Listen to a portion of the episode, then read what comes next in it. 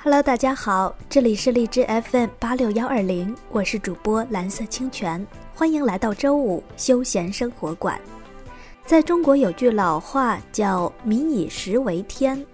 今天我们要分享的这篇文章和吃有关，但是从这个吃却能够看到不同的生活态度。这篇文章来自网络，作者苏苏。刚去美国的时候，中午瞧见美国同事的餐桌，汉堡包、沙拉、速冻意大利面，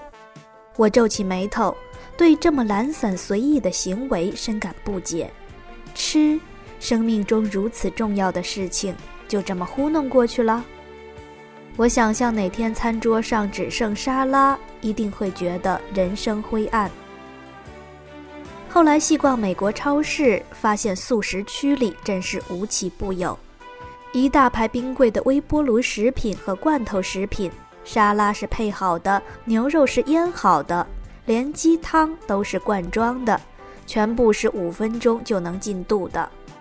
作为从美食大国出来的我，觉得这种饮食实在太将就。更加让我惊讶的是，有次参加志愿者活动，去给小朋友们做调查问卷，一道你最喜欢吃的食物，居然十个孩子中有九个表示他们觉得最好吃的是汉堡包。美国人不单饮食简单，连穿用车房这些我们精心打造的所需，在他们那儿也是一律的粗糙至极。大伙儿都穿着差不多的 polo 衫加牛仔裤，想换块好看精致的窗帘布，你会悲催地发现他们统一用百叶窗。你想买好看一点的刷子或衣夹，没有，他们觉得坚固耐用就可以了。在这些方面都不花心思，那大把的时间都花哪儿去了呢？慢慢的，你会发现这些对生活慵懒敷衍的美国人，比我们活得更轻松、更有趣。他们年轻的期限会拉得很长，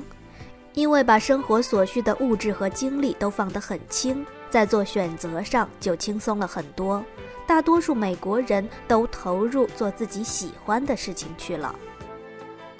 像研究工作上的某个问题，他们可以花整夜时间去创造一个更好的解决方案。再比如，跑去国家公园等一次让人振奋的日落，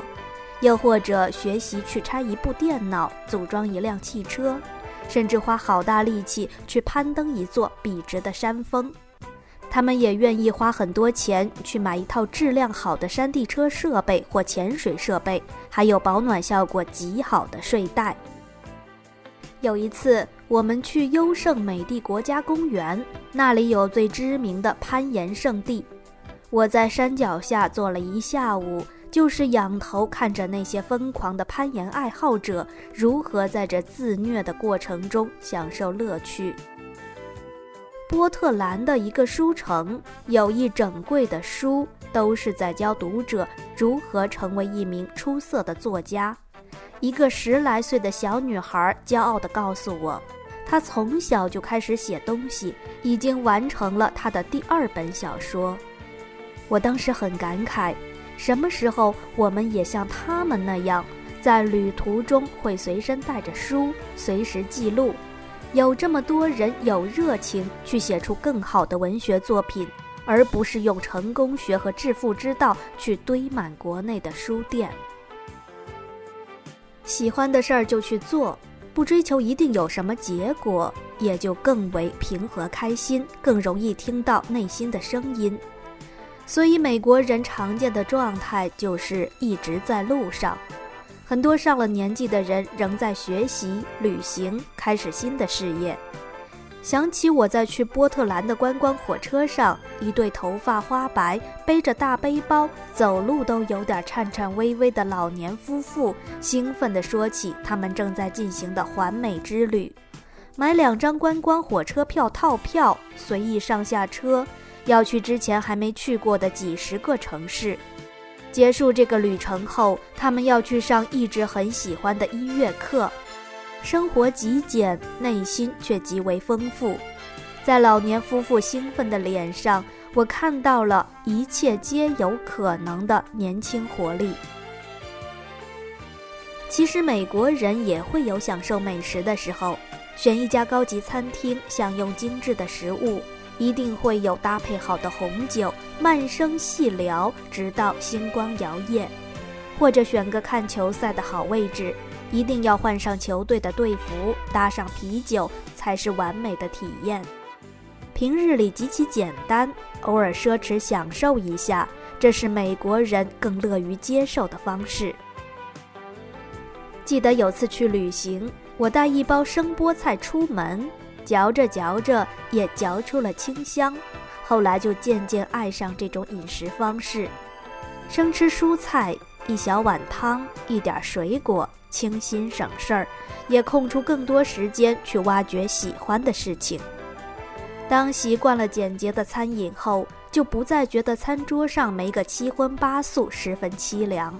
降低了对生活的要求之后，反而更加轻松，创造力猛涨呢。分享这篇文章是因为我觉得现在在国内很多时候，我们的生活方式一直是处于被消费的状态，被商家、被广告所左右和限定。双十一马上就到了，你可能会花很多的时间去填满自己的购物车。我希望通过这篇文章跟大家分享另一种生活方式。也许当你找到更有创造力的事情来填满自己生活的时候，那一种满足感、那种充实感才是最让人愉悦的。如果你有什么想跟我交流的，欢迎留言。我们下次再见。